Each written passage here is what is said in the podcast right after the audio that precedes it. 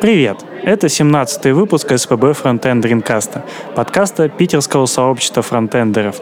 Записываемся мы, как обычно, на Галерной 20, и нам тут хорошо.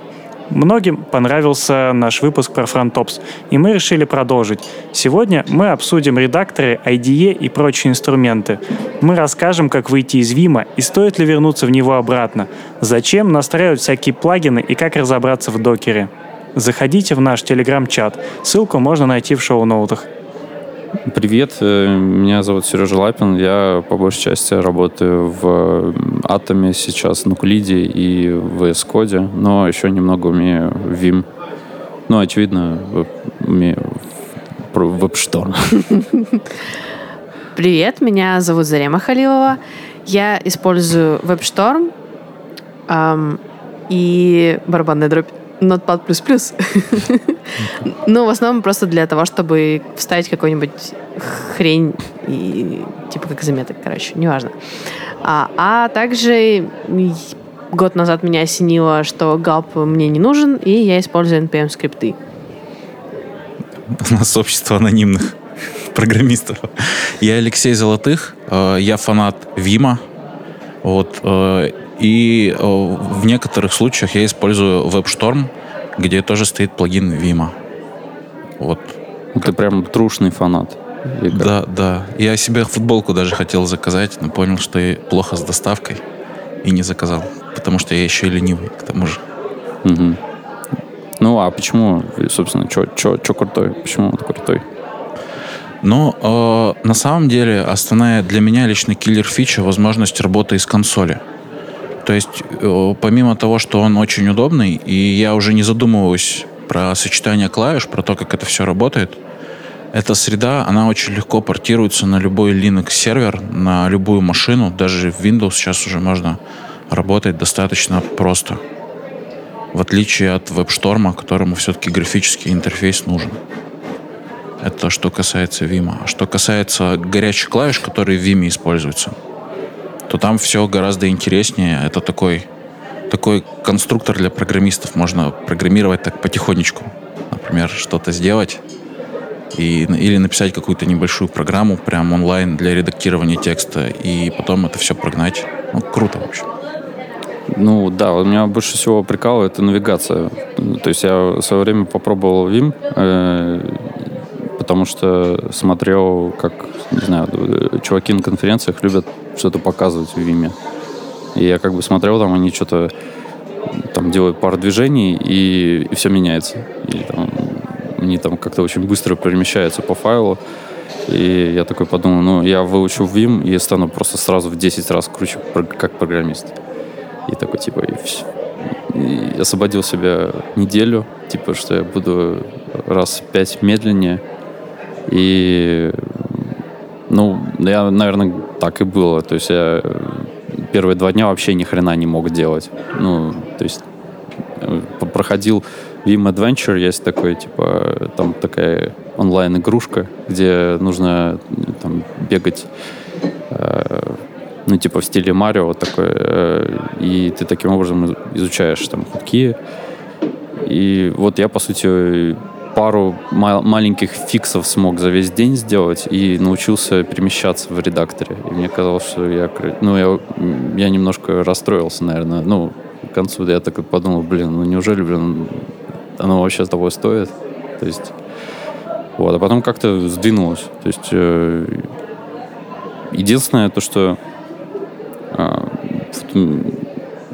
я как бы понял то, что я сам могу себе ногу отстрелить, поскольку там все буквально можно менять. Есть вот этот э, конфиг.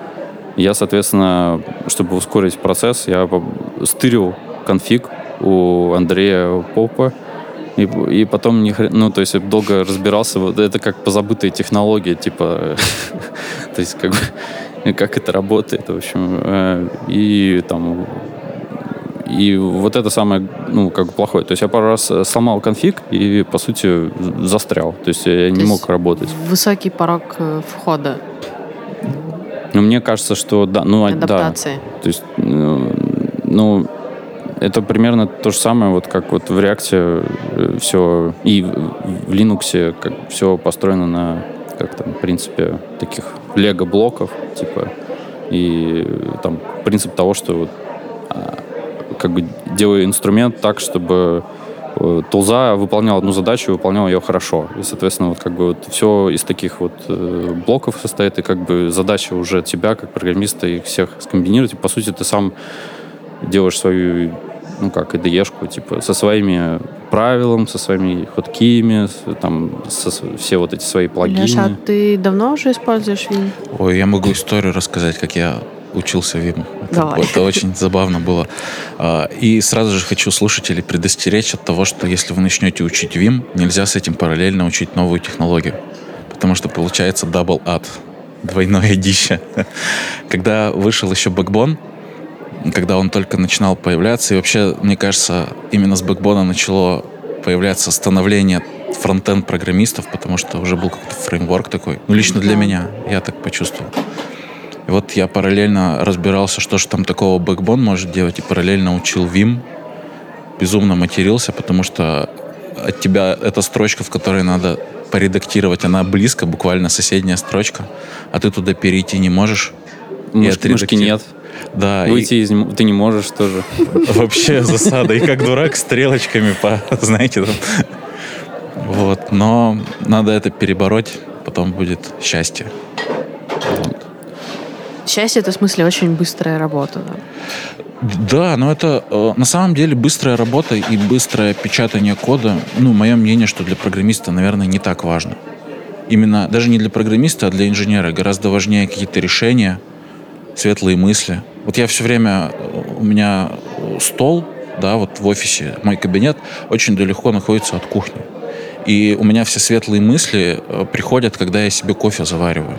То есть я стою с какой-то проблемой, иду 300 метров заваривать кофе, нажимаю вот эту кнопку, он начинает молоть, я понимаю, что такое, забываю про кофе, бегу обратно исправлять код.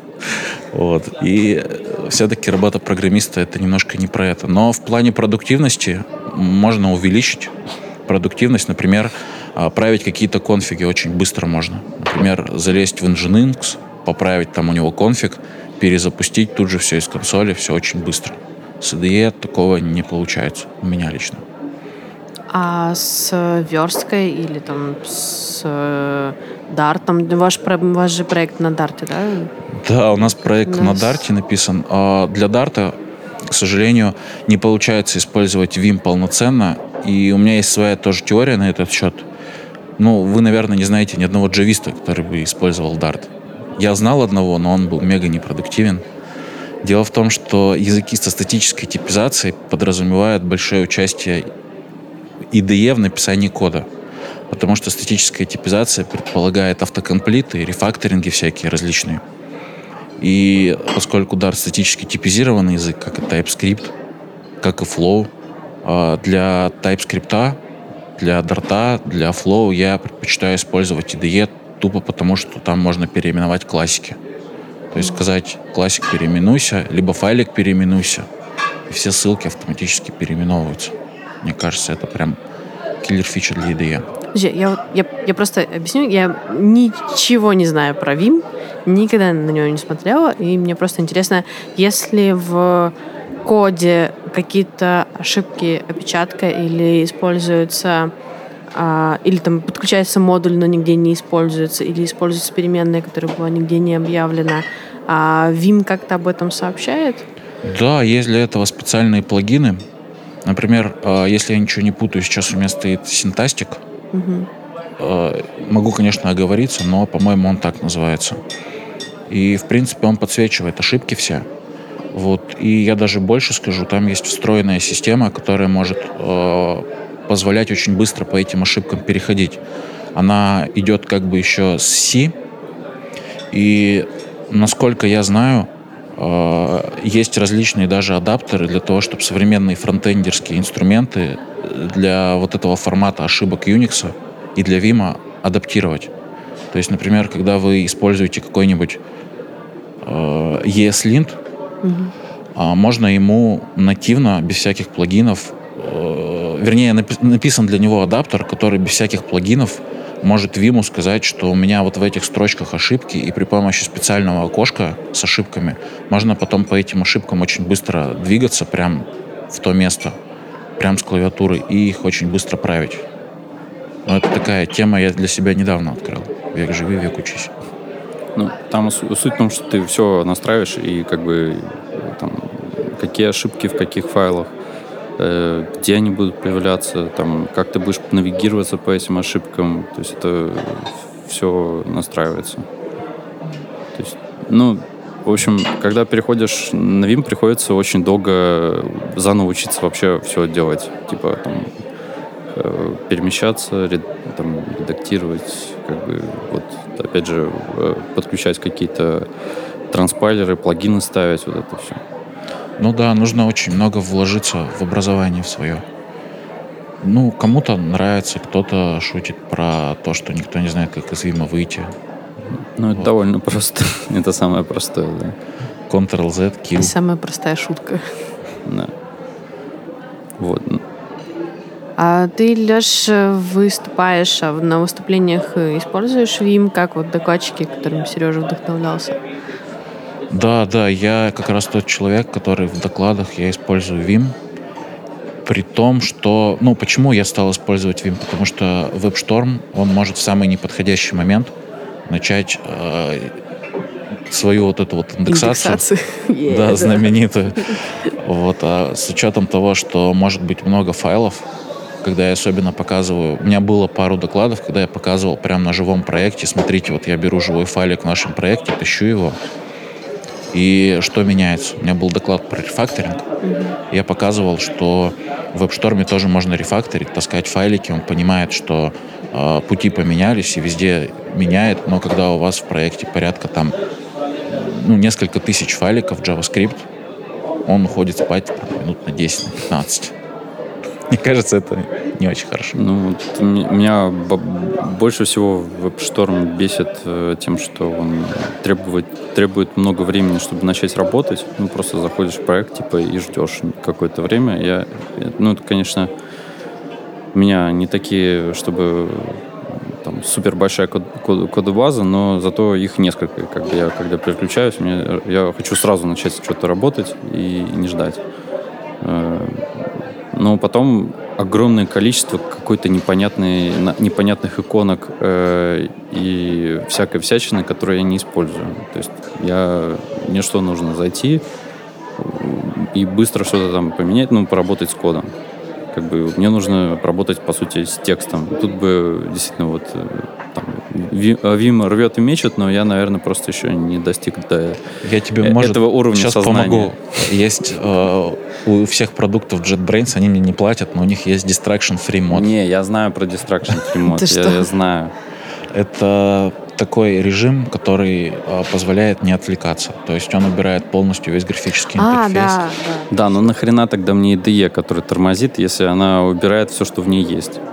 Нет, ты можешь пользоваться тем, что есть. Там. Так Нет, просто не пока пользуюсь. активно кодишь, типа все, все лишнее убираешь, если там нужно что-то. Да, ну Отдель, зачем? Отдельно Да, ну зачем тогда WebStorm вообще? То есть, как бы, если он, как бы, его основная кру- крутизна в том, что он много чего умеет, то я как бы просто смотрю, окей, он много чего умеет. Я смотрю, это я использую? Не. Вот это использую? Не. Как бы в результате там ничего не использую, как бы он при этом тормозит. Вот, и а, ну я в результате просто пришел к тому, что у меня там сейчас типа один проект на TypeScript и два других на Flow.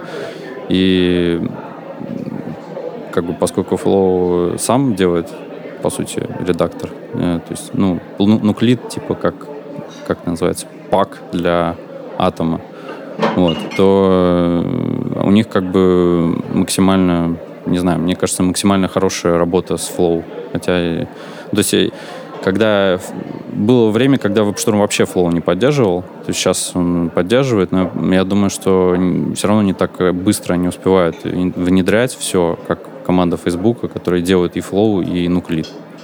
А я есть... могу рассказать э, сейчас к чему все это идет. Дело в том, что последнее время э, все вот эти IDE-шки, все редакторы, они ничего сами не поддерживают. Э, все, что есть, поддерживается в самом инструменте. Я сейчас поясню, про что это. Вот у нас есть, например, Dart, и Dart поставляется сразу так называемый Dart Analysis сервер.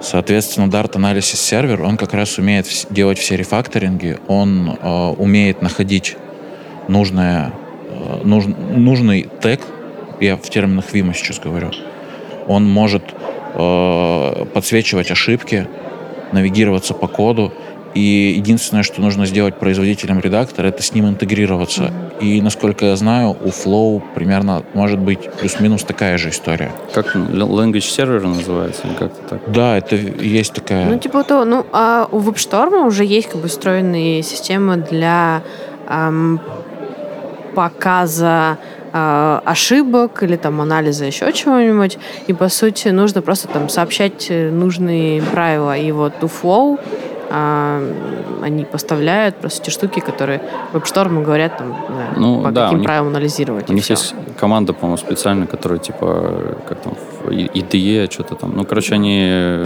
да, пробрасывают. Поэтому все, все что нужно, это вовремя обновлять full beam.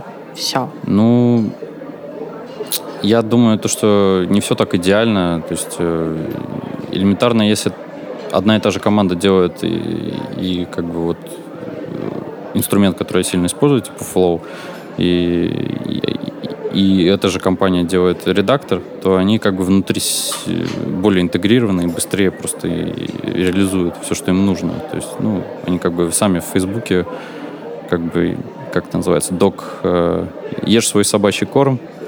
То есть, ну, это, э, это хорошая практика, использовать то, чем что разрабатываешь, мне кажется, так должны ну, да. все делать. Вот, и в результате, ну, то есть я просто посмотрел мой личный опыт. То есть с Вимом мне приходится все настраивать самому. Это немножко, ну, то есть с одной стороны круто, с другой стороны иногда я просто хочу... Приходится делать выбор, фиксить багу или э, бороться с Вимом.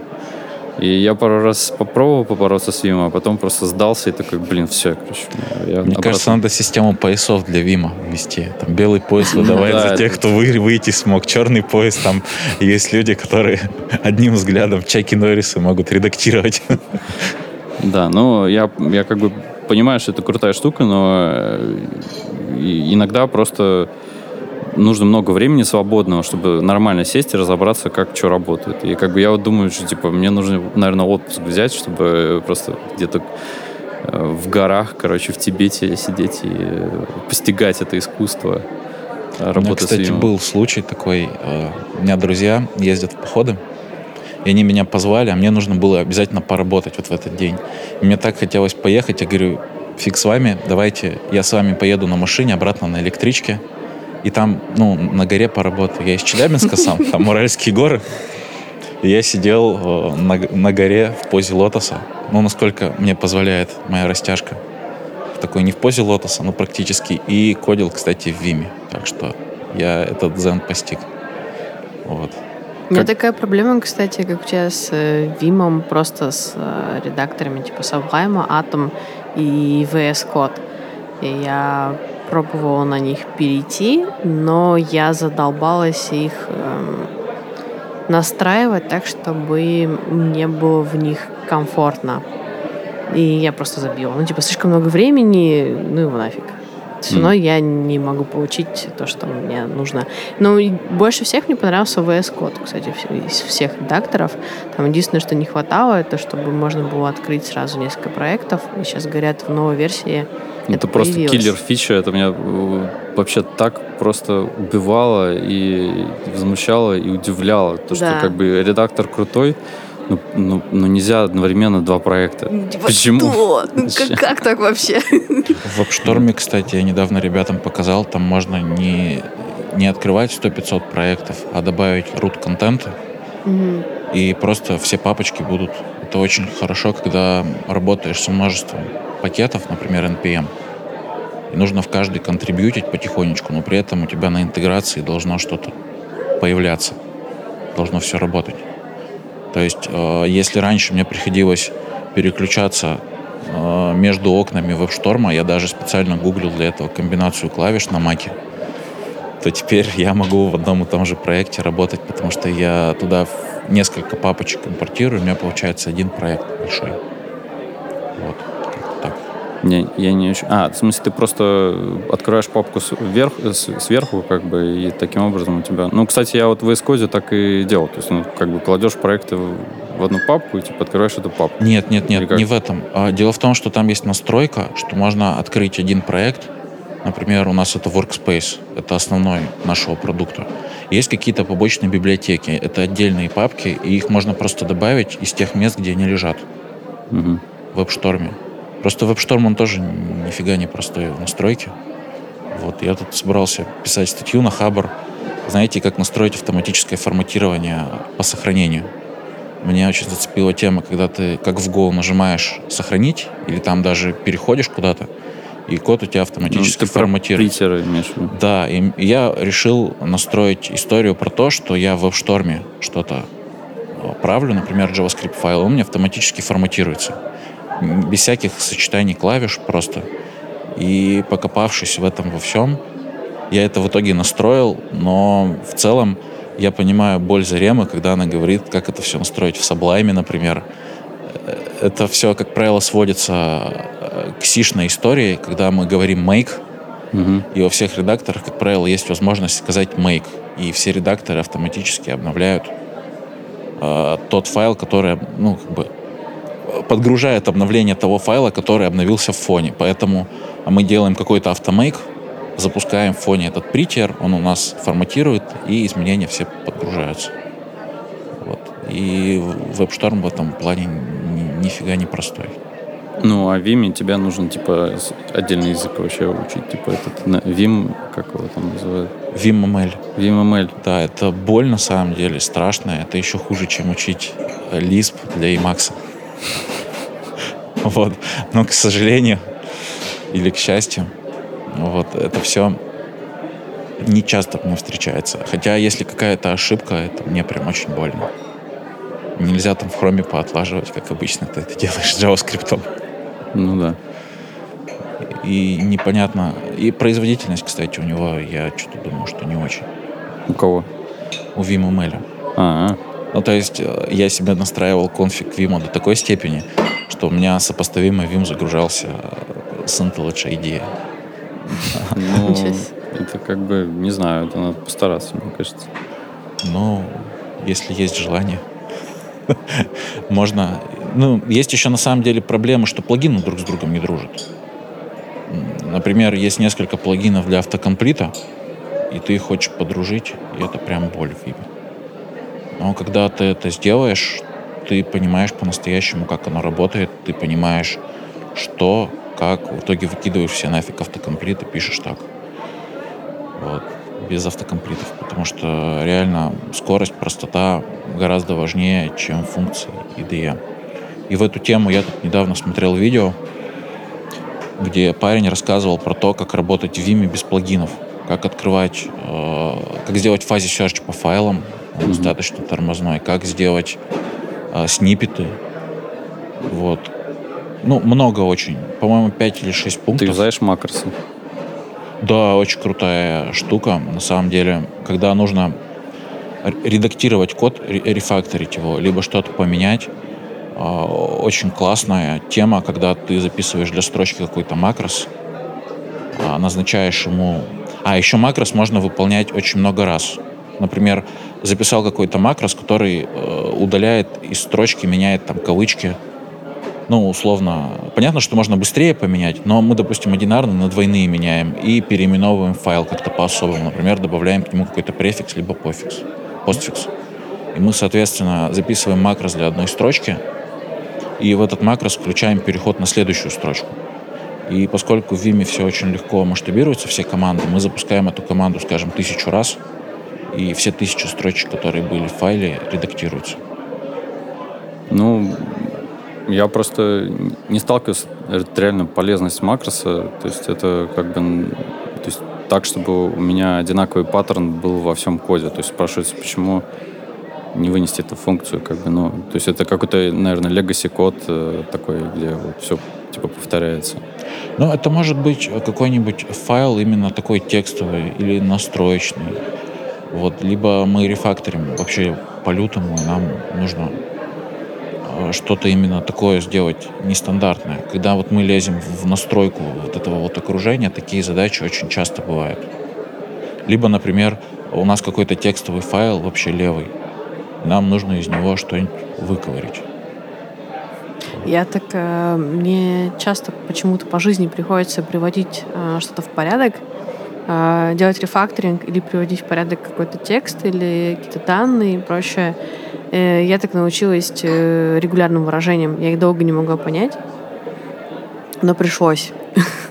И часто реально приходится делать просто глобальный поиск с заменой по какому-нибудь регулярному выражению, чтобы что-то исправить. Ну, еще круче тогда вот, если даже не про редактора, а так, чтобы там Legacy обновлять, вот код, код мод там какой-нибудь написать с... Э, то есть, ну, ну, он как бы помощнее, то есть это регулярка не может все вообще сделать, э, потому что как бы это по грамматике Хомского э, чуть менее Не, ну это, кру- это не для всего, штука, это, чем это именно просто когда нужно там какой-то текст превратить в другой текст. Да, да. Понятное дело, это, это для таких случаев. И в том числе там многострочный текст. Если нужен там просто поменять расположение, выделить какие-то... Ну, просто провести рефакторинг, то, например, мне в WebStorm это очень удобно сделать. Или мне очень нравится функция inspect код. Я ее просто обожаю. Когда ты запускаешь там на папочку, на файл или там на весь проект инспект код, и он тебе... Да, нужно подождать, ам, но он сообщает вообще типа обо всех ошибках. И там, и там ошибки ESLint, StyleLint, если они подключены, а, ошибки там, не знаю, просто грамматическая ошибка какая-нибудь, там неиспользуемые какие-то коды, э, блоки кода или там что-нибудь еще такое. Удобная штука. А Я поддержу. Я знаете, какой паттерн применял? Дело в том, что когда у нас 2 миллиона строчек кода на JavaScript написано, и если мы, допустим, возьмем и запустим какую-то историю вот с вебштормом, то будет очень много ошибок. И там еще в вебшторме можно создавать профили, например, чтобы он подсвечивал только одну какую-то ошибку, но красным. И можно очень удобно по этим ошибкам ходить. Именно вот, ну, например, мы хотим, чтобы во всем проекте, абсолютно во всем, везде были только одинарные кавычки. Ну, то есть мы говорим, что все, мы становимся тиранами, и все, все время везде одинаковые кавычки. Мы берем это правило в ESLint, подсвечиваем именно. Такая притера Одно. сделать это. И без всяких там подсвечиваний. Бе- не, Просто- безусловно, на притер нужна смелость определенная. А, я, я знаю про что-то.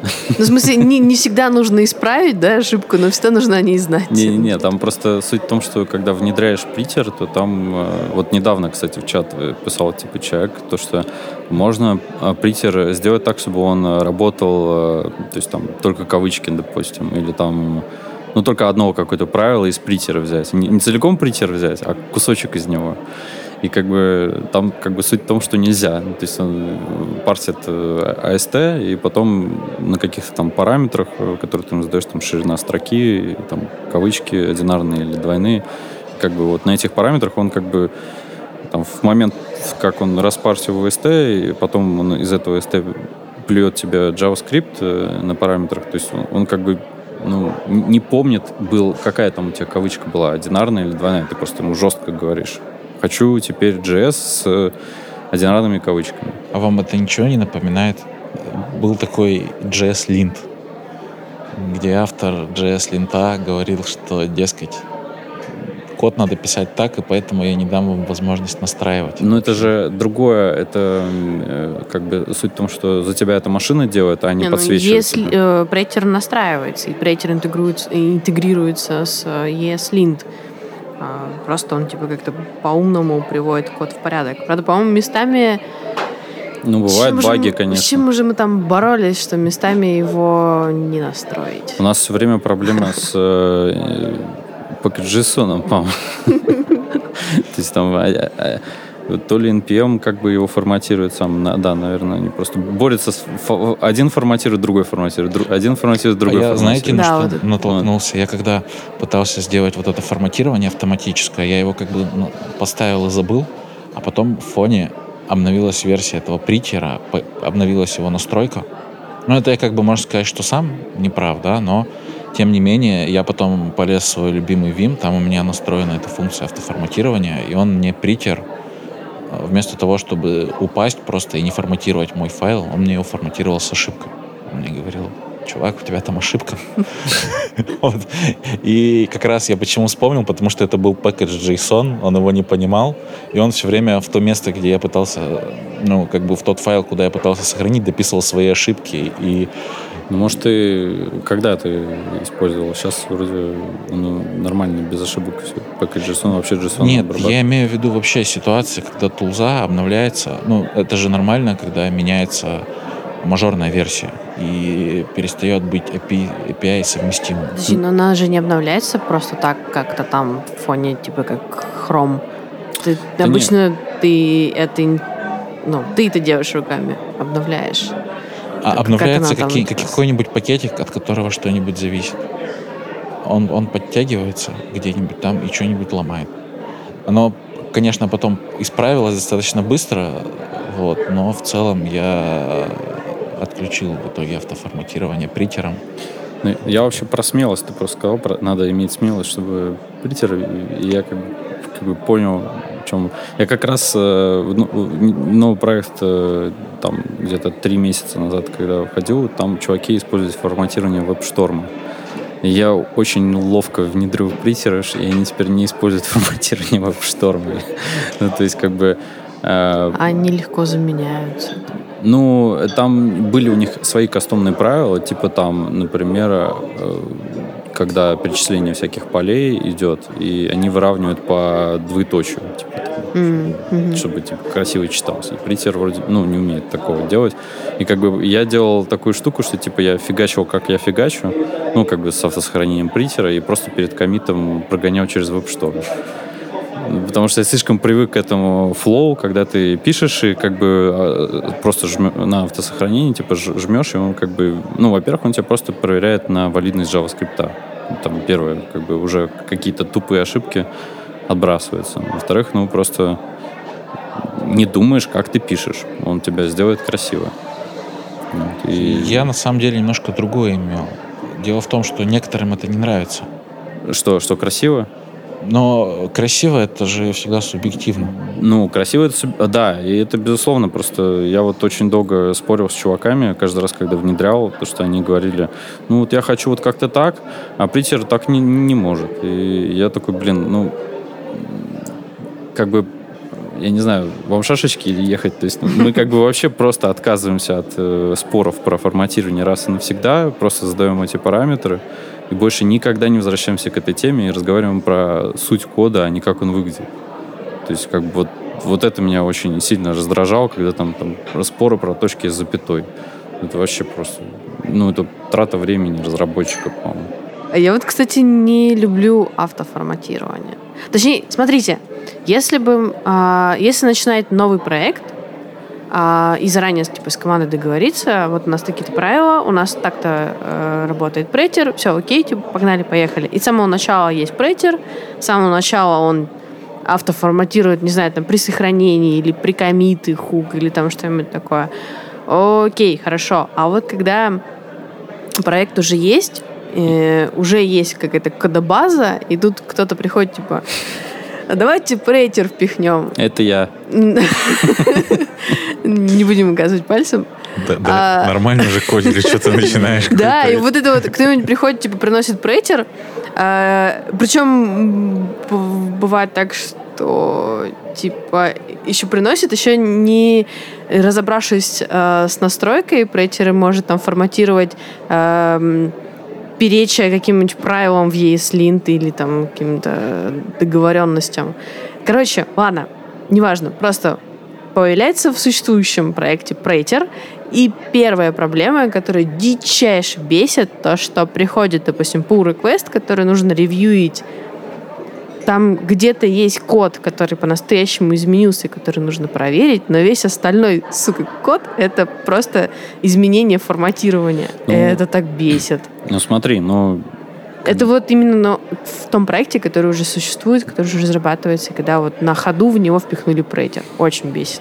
Ну, понятно, то, что это бесит. Просто, и, и да, я это тот человек, который в, несколько, в нескольких проектах это проходил. Я, не- про тебя. Я думаю, все поняли, про кого Четыре стадии приятия, не, Отрицание. Это, даже не, я это не в твой проект я не приходил.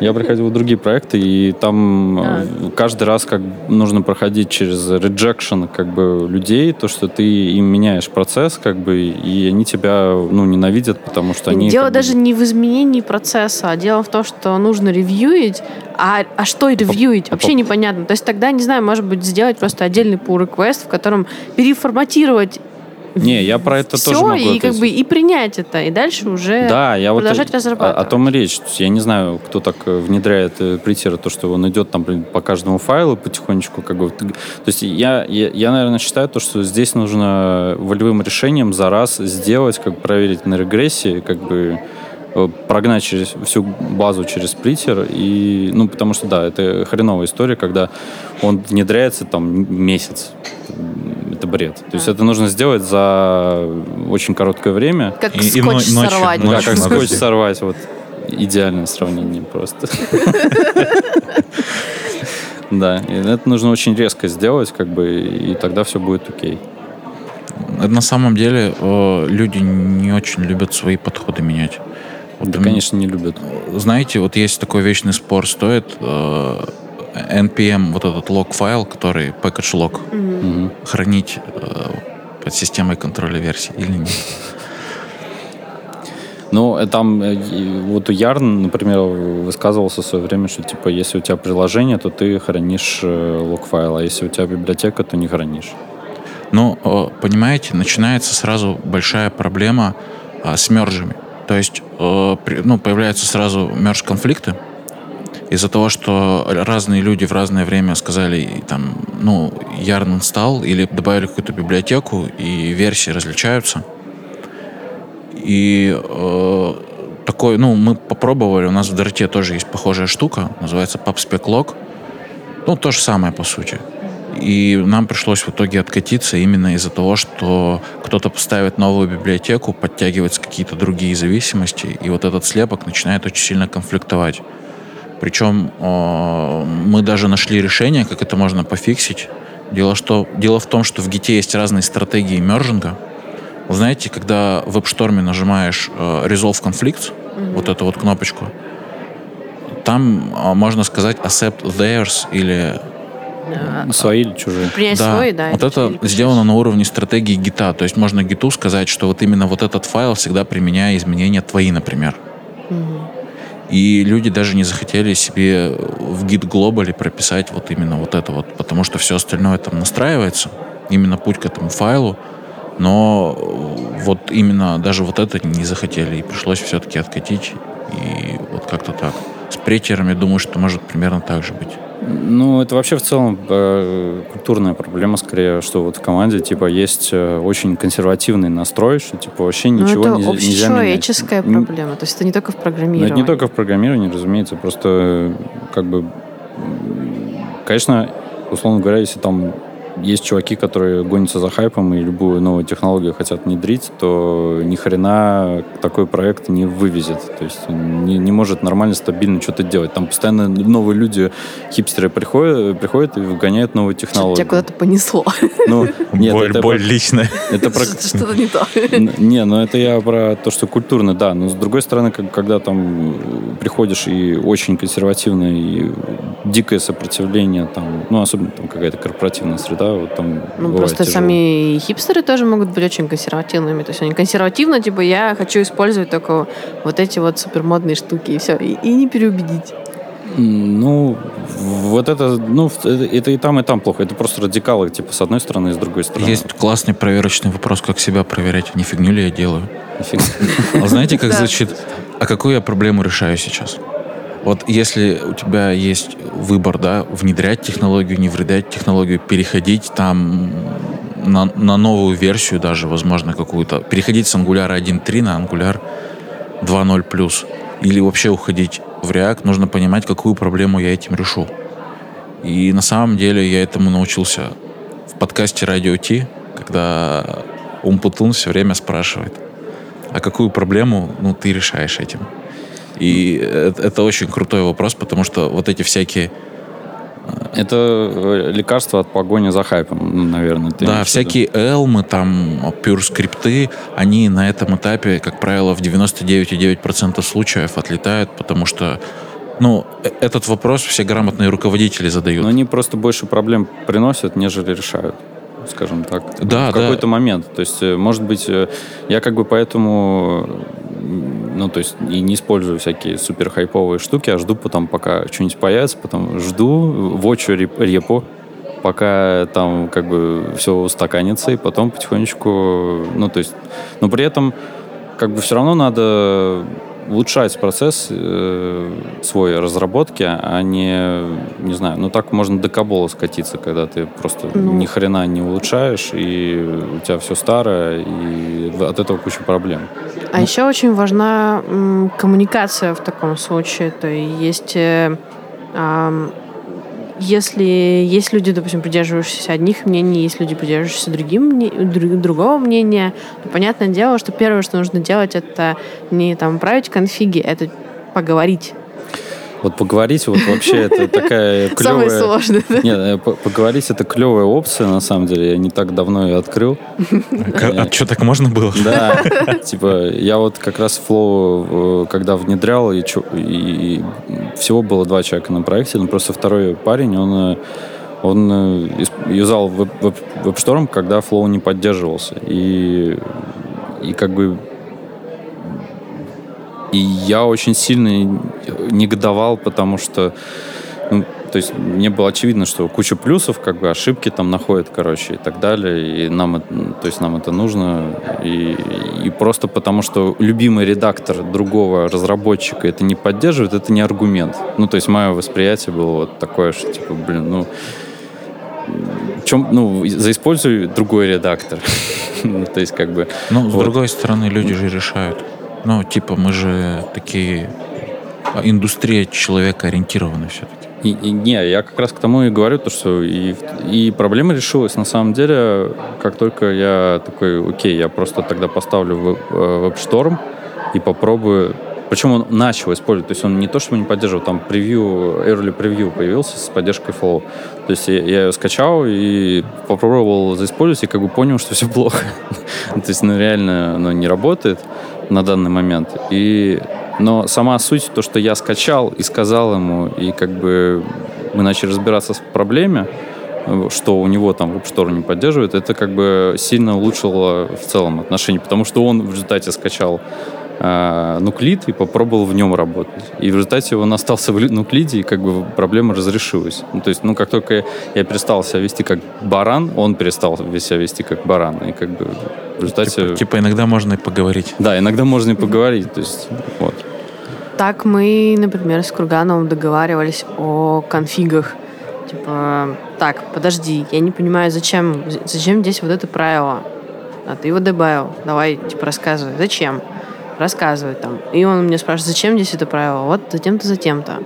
И в итоге мы реально, то есть у нас э, конфиг, который местами там меня не устраивает, местами него не устраивает, но по сути это компромисс, компромисс, к которому мы пришли, договорившись. У меня у товарища есть любимая фраза, что компромисс — это решение, которое одинаково всех не устраивает. Ну, на самом деле, да. Ну, в каком-то, в каком-то смысле надо немножко гордости своей, или как это сказать, упертости немножко надо расстаться немножко со своей любимым чем-то, чтобы в результате это хоть сдвинулось хоть как-то с мертвой точки, и вы могли вместе работать. А то иногда страшные споры просто на пустом месте. Но это проблема коммуникации. Знаете, вот я сейчас как раз курсы прохожу по коммуникациям, ну, там, типа по тому, как надо правильно выступать. И это прям беда. Вот ты думаешь, что ты так ясно говоришь четко. Рядом сидят твои коллеги, и ты, ну, по сути, в зал как бы потом спрашиваешь, а что вы поняли? Они тебе говорят все, что угодно, кроме не того, что ты имел в виду. И у нас э, преподаватель, он говорит, если что-то может быть понято неправильно, оно, значит, обязательно будет понято неправильно.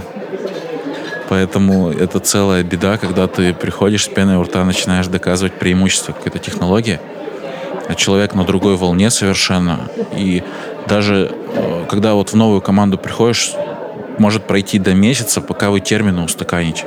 Потому что в разных технологиях, например, слово «стрим» может означать все, что угодно. И, и пока в вы договоритесь... Стрим, типа доты стрим или как? Ну, ну вот у нас есть, например, в Дарте стримы, да, это по сути RxJS. Кто-то их называет потоками, кто-то их называет observable. Observable. Да даже в Angular, который Angular 2+, там модули. Но модули — это не те модули, которые JavaScript модули, это немножко другие модули. И как бы модули, модули. Ну да. Вот, да.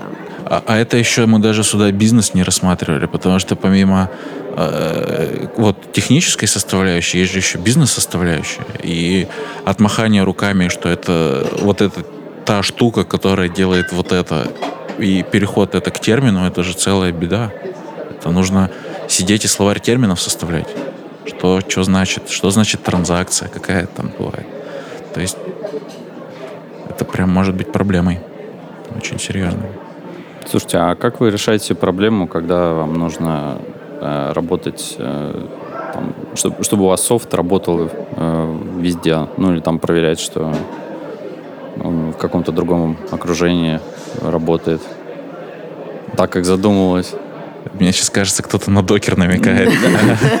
Может быть, да. Ну, у меня, например, часто бывает так, что нужно запустить какой-нибудь проект, который не нодовский проект, допустим, проект, написанный на Ruby, или проект, написанный на Python, или вообще на смеси всего вся совсем. А, и я использую для этого Vagrant. У меня просто стоит VirtualBox э, в системе, стоит Vagrant, я в проект добавляю Vagrant файл, э, настроен. Просто, причем самое интересное, когда в Vagrant файл там указываешь, э, какой бокс с какой версии операционной системы нужен. Обычно у меня сейчас это чистая Ubuntu 16 официальный бокс. А, настраив, настраиваешь какие-то настройки, типа как, на каком порту там что запускать, где ключи искать и так далее. И можно при, после установки системы что-то поставить, какие-то пакеты.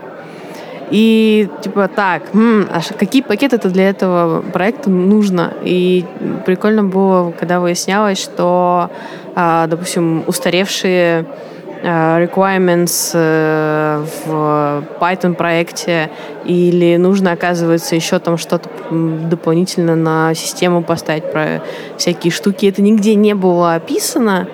И в итоге Vagrant э, файлы стали не только а, штуками для быстрого запуска проектов, но и как спецификации типа для других разработчиков, что должно быть в системе, чтобы запустить э, эти проекты. Но так и у меня, я использую Vagrant. Ты, ты ретроград, я посмотрю. Ну, есть Но это же не модно уже. Все, все давно докер. Докер, докер. Да, конечно. Где все? Далеко не все, давайте. Не надо. Все это просто ставят себе виртуальные машины в VirtualBox или в каких-то других э, программах и вручную это все запускают. Я вот ставлю виртуальную машину только чтобы осла проверить. Типа есть такой modern.ie и там от Microsoft виртуалки, чтобы специально чтобы под осла, чтобы его проверять. И, а все остальное а всякие облачные сервисы типа Browser Stack? А, они же денег хотят. Они, во-первых, денег хотят, а, во-вторых, не знаю, ну, больше гибкости, наверное. То есть я могу, в принципе...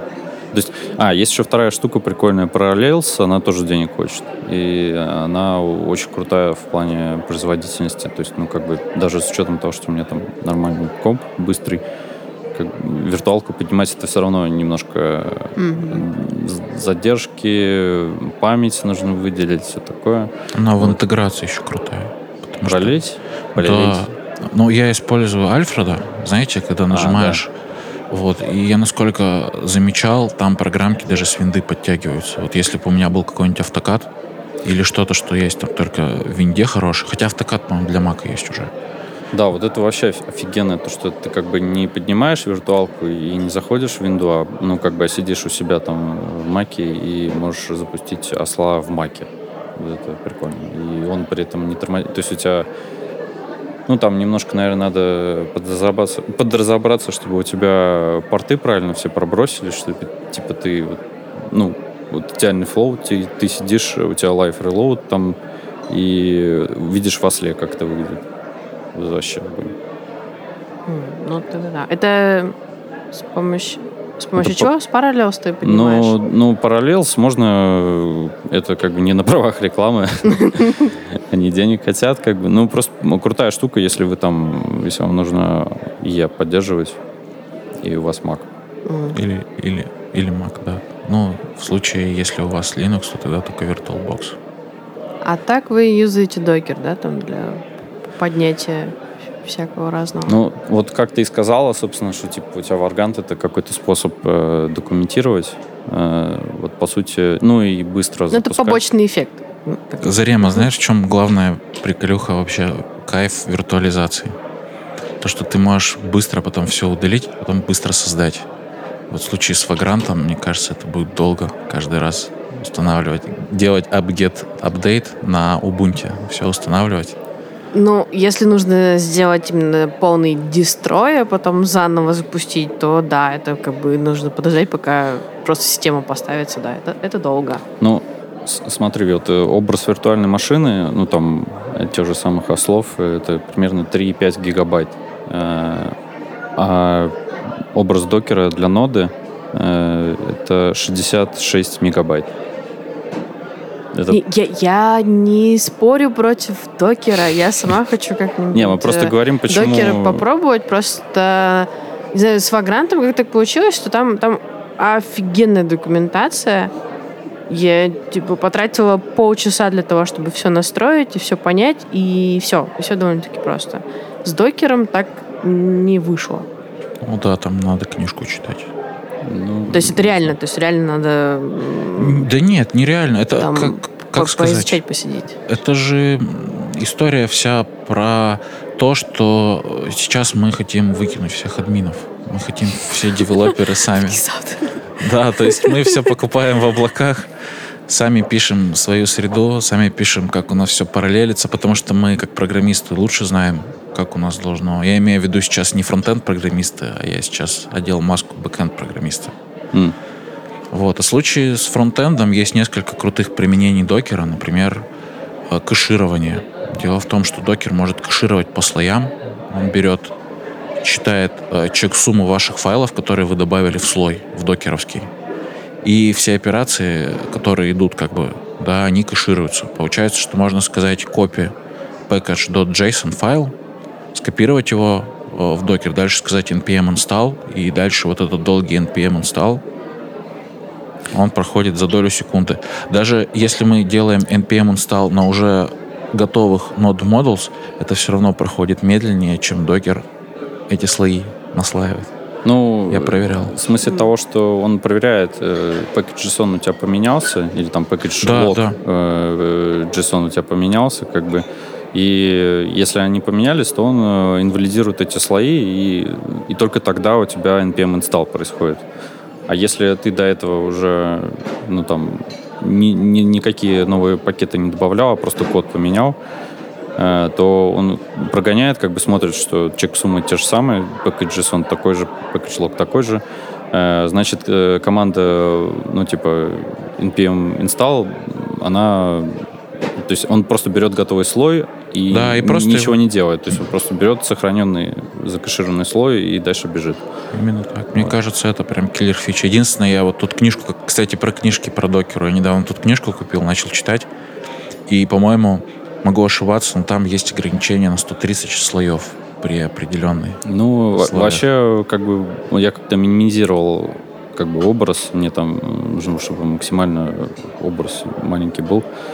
Э, Там, одна из причин, почему жир- жирные обра- образа, это количество слоев. То есть, там, если можно склеить два слоя, э, две команды в одну, и уменьшить количество слоев, то довольно... То надо это делать. Да, то желательно это делать. Но там как раз вот, э, по сути, э, трейдов между тем...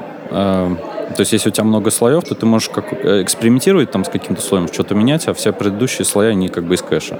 А еще, знаете, Нет. мысль сейчас вот только пришла. Докер это более такой Unix way, чем Vagrant все-таки.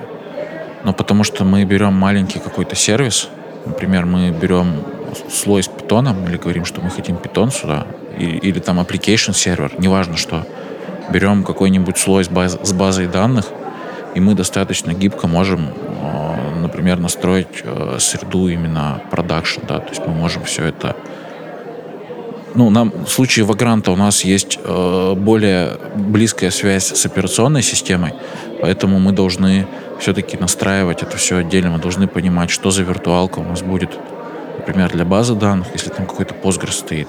Либо мы Postgres на одну и ту же машину ставим, ну и вместе с питоном мы запускаем все это в одной машине. Ну, с Vagrant обычно это все, типа, это вот одна машина, и все запускается на одной машине. И Vagrant, я так понимаю, надеюсь, по крайней мере, не использует э, в CI или там для публикации в продакшн, в отличие от э, докера. А сколько времени у тебя холодный? То есть это удобный способ запуска виртуальных машин.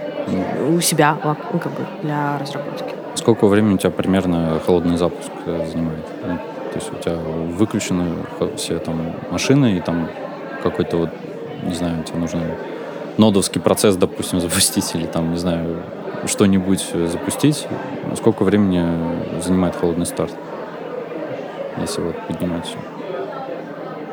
Так, там не все, там просто если уже есть вагрантовская машина, то это просто там включается, и как включается на Ubuntu все, то есть там, я не знаю. Ну, то есть время запуска Ubuntu да. примерно. Да.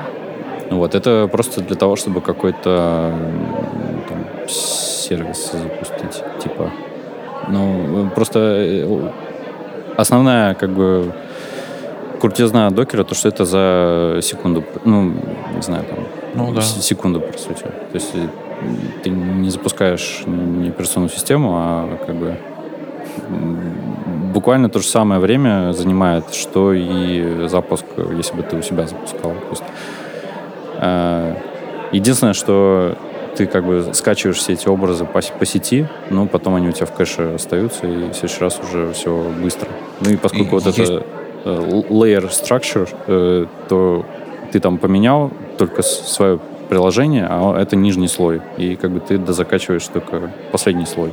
Есть остальные, типа, нода же у тебя такая же была. Вы помните, мы говорили про коммуникацию, терминологии? Вот, типа, что такое слои? ну, в докере, да. А, ну, я, короче, конечно, сейчас... Э, ну, как бы, по сути, ты э, в докер-файле пишешь э, первое, типа, какой у тебя родительский образ. Э, from, from что, например? From, node, from Ubuntu. Там, например, mm-hmm. from нода и версия ноды. А потом, типа, у тебя идут команды, типа, копии, что не э, скопировать такой-то файл. А потом run npm install. Э, потом, э, например, npm start. Mm-hmm. Вот, ну, самый примитивный докер файл, типа, вот. Э, соответственно, вот, вот у тебя вот эти команды, они, по сути, превращаются в слои. То есть, это э... слепки файловой системы. Дело да. в том, что в докере используются, ну, насколько я могу сейчас очень сильно ложать, и товарищи девопсы, которые меня слушают, будут смеяться, но в докере есть два типа систем. Первая — файловая система. Первая — она read-only, то есть мы не можем систему перезаписывать. То есть мы прям хипстеры. У нас immutable даже на уровне файловой системы. И поскольку она read-only, единственный способ как-то что-то делать, это вот как раз слои. То есть мы берем слепок вот этой read-only файловой системы, когда мы говорим копию package.json, в этот момент создается слепок mm. файловой системы, то, то бишь слой. И дальше мы начинаем второй слой. Вот, например, мы говорим npm install, закэшировалось. И получается, что слой характеризуется файлами, которые в этот слой добавлены. Если файлы не поменялись, значит слой такой же, значит его можно очень быстро накатывать. Ну, то есть его не нужно пересобирать. То есть можно, э, ну вот есть вот этот файл в конфигурации, где по сути каждая строчка каждой команды это слой, угу. и можно запустить э, так, чтобы выполнилось только до определенного слоя. Не, он прогоняет по, по всему докер-файлу вот эти все, все команды. Как бы, и, но основная суть в том, что о, есть команды, которые могут инвалидироваться. Э, ой, ну, то есть ты Сл- как, слои, инвалидироваться. слои инвалидироваться, да. То есть и, и как бы вот эти команды, они со, и, им ставится соответствие слой э, какой-то. Э, слой это там кучка данных, короче. Э, э, то есть команде э, какому-то действию ставится соответствие кучка данных. Э, и э, есть команды, которые могут инвалидироваться, потому что ты копируешь файл какой-то, а он изменился. Соответственно, вот, эти, вот эта кучка данных, она как бы в мусорное ведро улетает, и тебе нужно заново э, эту команду прогнать и получить вот эту кучку данных, которую можно кэшировать. Вот. А если у тебя ничего в слое не поменялось, то ты эти команды не исполняешь, а берешь эту кучку данных и как бы ну, то есть npm install очень много времени занимает, mm-hmm. да. Соответственно, вместо, э, в чем как бы главное преимущество, что вместо того, чтобы делать этот npm install, когда тебе его не надо делать, ты берешь закэшированный слой, и это, ну, то есть мгновенно. То есть, по сути, ты пропускаешь это время. А еще очень важная такая штука, что нельзя просто так, ну, взять и что-то уже в готовой докер-машине поменять. Ну, вот, например, если ты поднимаешь Vagrant, то, ну, я когда пользовался, у меня была такая, такой соблазн пойти туда, зайти по SSH, ну, и опять же, все, что угодно. да, что-то поменять, чтобы оно прямо сейчас заработало, и потом об этом забыть. Угу. Но он потом скидывает это все, то есть если ты не Да, без, безусловно, но, как правило, ты же, ну, поскольку это процесс долгий, запуск Vagrant образа, да, так скажем, он делается нечасто. Угу. И получается, что за счет этого могут быть так называемые сайд-эффекты. Ну, как вот в нашем любимом функциональном программировании. Когда мы что-то там наменяли, и конкретно у нас работает, а у кого-то другого это не работает, и ты просто забыл. И кажется, что этот кейс очень редкий, но он такой меткий, что когда ты редкий, но меткий. на него ну, наталкиваешься. А докер в этом смысле каждый раз с нуля пересобирается. Ну, у тебя просто нет способа что-то поменять. Да, нету способа. И вторая такая функция докера — это некий универсальный такой пэкэдж. То есть мы общаемся с точки зрения ну, того языка, на котором мы программируем. Например, мы говорим npm package. Мы доставляем npm package. Это npm package в случае, например, с Angular или с React, это может быть целый продукт. Мы так продукт доставляем. Ну, а, ну, или Google нам продукт так доставляет. Вот. А в случае, например, с Python, это может быть какой-то пакет, который pip там прекомпилированный, да, у них там свои пакеты. У э, Ruby on Rails у них своя история совершенно тоже. И в оконцове еще есть пакеты операционной системы. Например, если у вас Debian, то у вас DEP пакет. Если у вас RPM, значит у вас... Если у вас Fedora, да, или какой-то Fedora Base, у вас RPM угу. пакеты. А докер это такая универсальная штука, ну, которая ну, или пакетирует все. или YAM, или вот эти все, короче. Да, да, да. То есть мы можем сказать в любой системе, где есть докер, докер run и образ, и у нас запустится совершенно конкретный пакет, Хотя там тоже не все идеально, могут быть различные вариации, но в целом прям... Либо можно создать проект, в котором будет, э, как бы, скажем так, несколько докер-пакетов. Ну, ну, это уже докер композ, а потом э, у нас и всякие оркестрации начинаются, кубернетис появляется, и, в общем, все весело. Да. Появился Kubernetes. Да, появился Kubernetes. Да, мы дожили до этого момента, когда в этом подкасте появился Kubernetes. Но большой вопрос, как бы, вот, то есть мы про это все говорим, и как бы, а это вообще фронтендера, фронтендеру нужно про это знать или не нужно? То есть мне кажется, что в, какой-то, в каком-то смысле, особенно если ты не фронтендер, а там хочешь быть фуллстеком, типа там целиком как бы отвечаешь за продукт в каком-то смысле, технологическом, не, там, не маркетингом не занимаешься, но технологически ты как бы, на, на, как бы все стадии более-менее хочешь знать, то нужно знать, как это все собирается. Мне кажется, это вообще уходит в какую-то психологию человеческую. Я сейчас поясню, про что. Есть просто разные типы людей.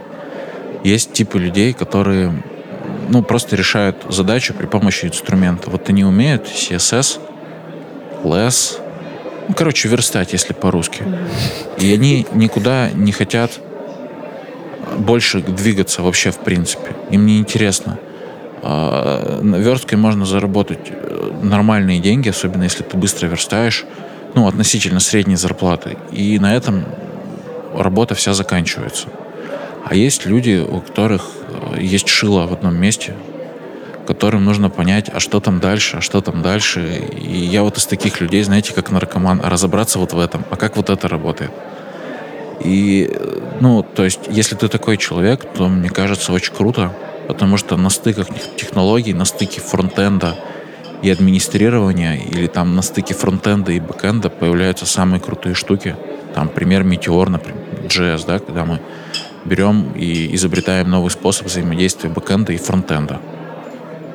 И именно вот эти места, они, как правило, очень интересные. Или там на стыке дизайна и фронтенда появляются очень крутые доклады про анимацию. Да, кто там Holy.js смотрел трансляции. Вот. Там в прошлый, по-моему, очень крутой доклад про анимацию был. Как, как, как именно сделать с точки зрения дизайна. Вот, и вот в этих местах очень круто. Рекомендую.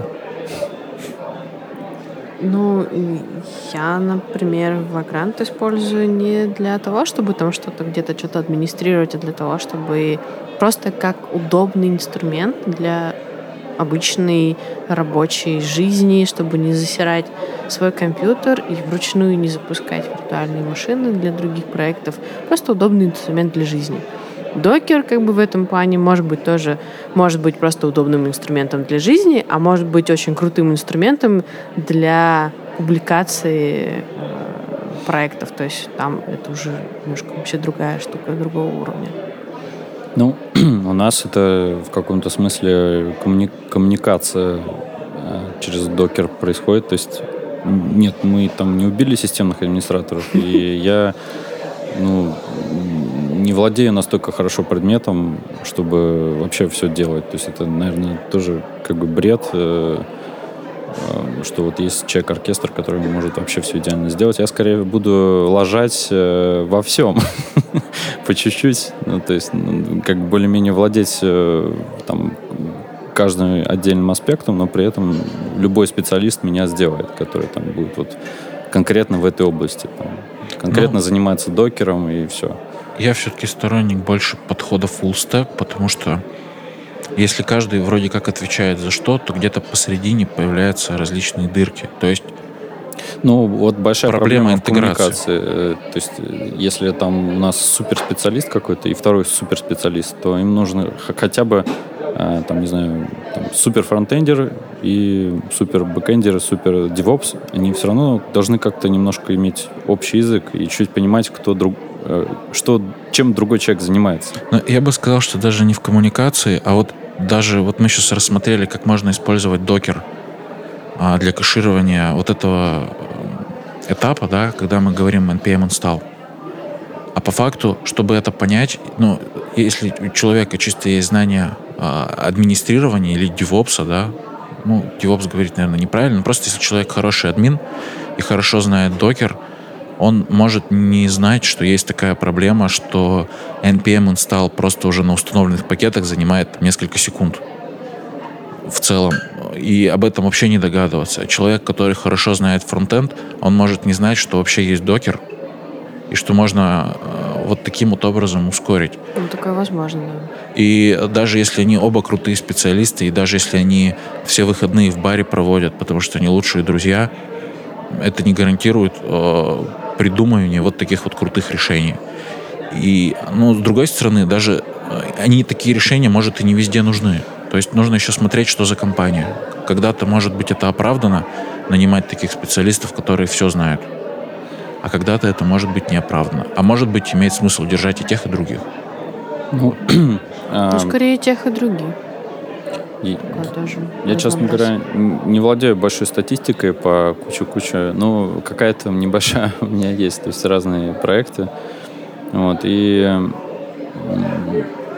один раз было э, такое то, что вот как раз пригласили меня, чтобы настроить фронтенд.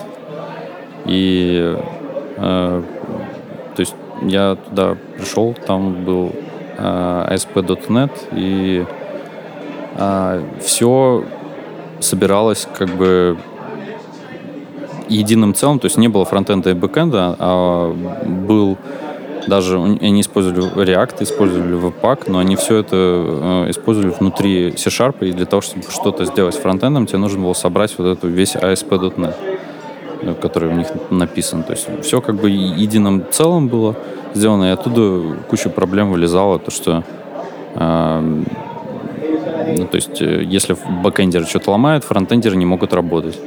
Если а фронтендеры а что-то ломают, бэкэндеры не могут работать. Проблема идеологии в этом. Вы ну, никогда не смотрели, как человек на C-Sharp или на Java пишет код? Не обращали внимания? Как э, антропологический феномен, да? Нет, нет. Э, у них можно поучиться, нам, фронтендерам. Они сидят и целый день пишут код, ни разу его не запустив. А, потом, ну, потом типизация, наверное, дело. Ну, и, типизация в том числе. У меня была такая, знаете, проблема, называется проблема одной строчки, когда ты боишься, что что-то в интернет-эксплорере отвалится, и ты потом никогда в жизни не поймешь, это с верстки пошло.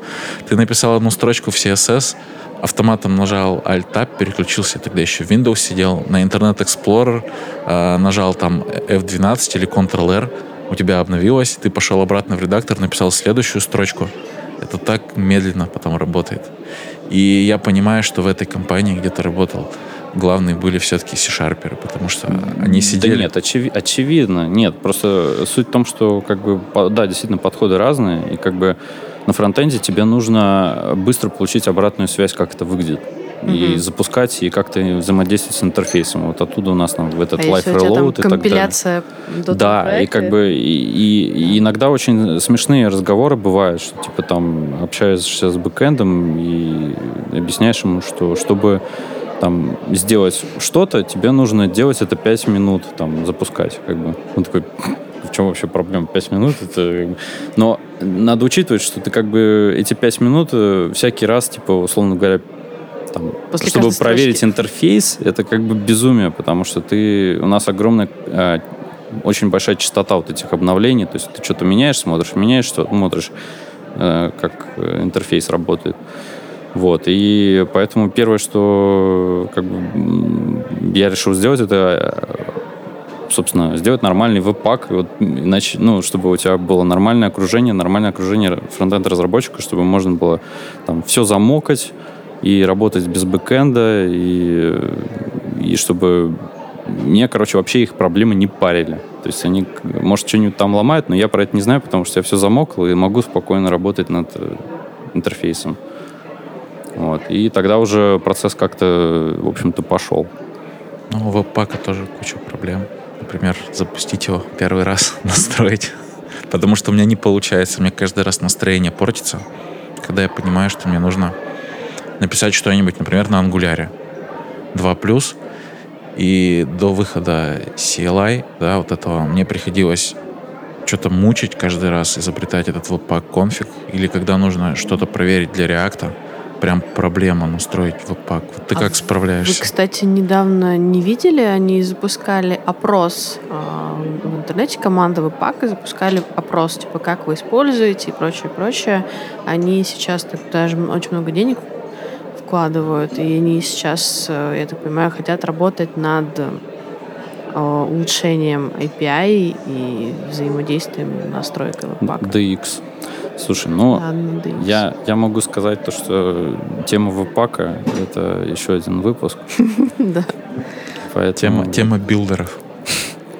Вот. Я, ну, нам, наверное, пора заканчивать. Э, вывод мне кажется, очень полезно, в принципе, про подходы говорить. То есть мне как бы интересно поговорить, какие технологии и как человек э, работает э, а, в других проектах и как бы сравнить э, со своим опытом и как бы поделиться вот, вот этим, а не только конкретно типа а, ну, не только односложный, типа, что ты юзаешь, NPM скрипт или Gulp, или, или какой у тебя фреймворк. Подожди, а... мы, мы сейчас уже об этом вообще не говорили. А? Мы, мы же сейчас вообще об этом не говорим. Я говорю про подходы, как бы в целом, какой редактор, как бы, там, как вы, как вы запускаете это все, как вы, как, какие коммуникационные всякие штуки. В общем, это довольно интересно и э, задолбало короче, общение в стиле 140 символов в Твиттере. И В очень смысле, такое тебе бы хотелось бы на э, всех там наших посиделках и мероприятиях э, какое-то время Не, хотя не бы но иногда. но иногда поговорить Но о том, иногда. кто что использует, кто как организует свою работу, Да, да, это у кого прикольно. какие были проблемы, как они их решали, и вот такое. Ну, да, это прикольно. Ну, не постоянно, но иногда просто интересно вытащить, э, собственно, то есть, потому что мы с вами пузыря сидим, и я думаю, то, что по большей части все так же, как у меня, а на самом деле это очень часто не так. Я бы сделал немножко другой вывод. Я считаю, что под каждую задачу нужен свой инструмент. И нужно осмысленно понимать, что ты сейчас решаешь проблему каким-то инструментом, а не пытаешься инструмент куда-то воткнуть туда. Как там свой- еще раз вот эта фраза? А какую проблему ты решаешь, да? Да, мне вот она очень нравится. Да, это отличная фраза. Ну, я за то, чтобы за коммуникации, за то, чтобы там не ругаться на своих коллег, новопришедших или кто давно сидит, и что типа, о боже, там что-то так э, как-то плохо или не, не то используют, а попробовать поговорить и рассказать свое видение и спросить, почему там а, человеку нравится то, что есть э, у него в процессе, и, может быть, договориться.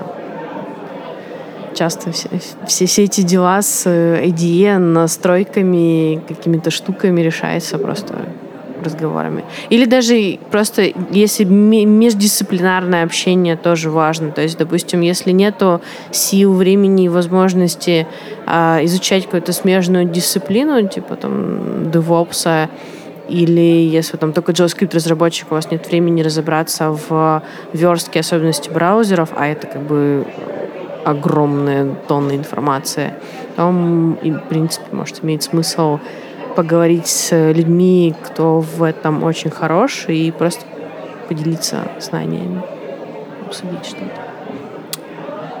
Ну, теперь мы, я думаю, можем действительно закончить. С вами был Сергей Лапин. Зарема Халилова. И Алексей Золотых. Всем пока. Пока. Пока.